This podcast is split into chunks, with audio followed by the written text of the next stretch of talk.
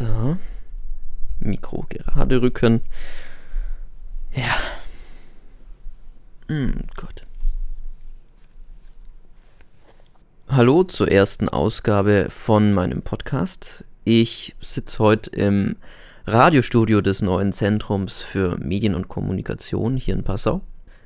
Dachte mir, das passt vielleicht zum Einstieg ganz gut, so nach neun Jahren Radio, die ich so hinter mir habe, Schulradio, Fantasy Bayern, Campus Radio und dann halt so meine Podcast-Sachen. Wie ihr vielleicht im Hintergrund hört, das ist die Klimaanlage. Die bläst hier ordentlich in diesen kleinen Raum rein. Das ZMK ist eigentlich ganz neu gebaut.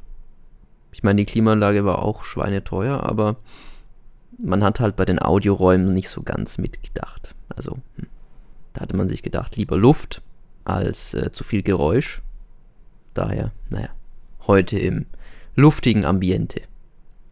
Ich habe letzte Woche einen interessanten Artikel in äh, Facebook gesehen, und zwar von der Süddeutschen Zeitung, wie die Generation gefällt mir das Streiten verlernt, von Karen Janker.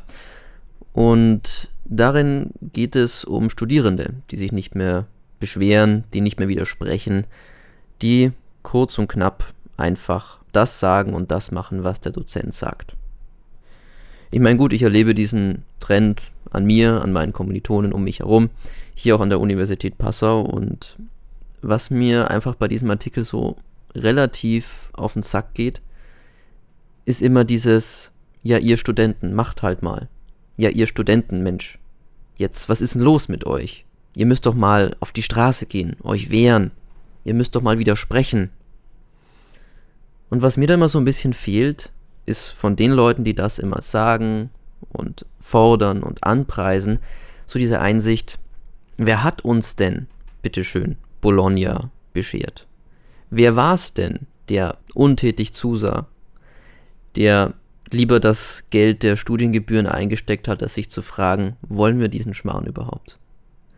Und genau diese Leute beschweren sich jetzt und sagen, ja, jetzt geht doch mal ihr auf die Straße. Ich meine, wir haben es verbockt, aber ihr könnt ja jetzt das Ganze wieder richtig rücken.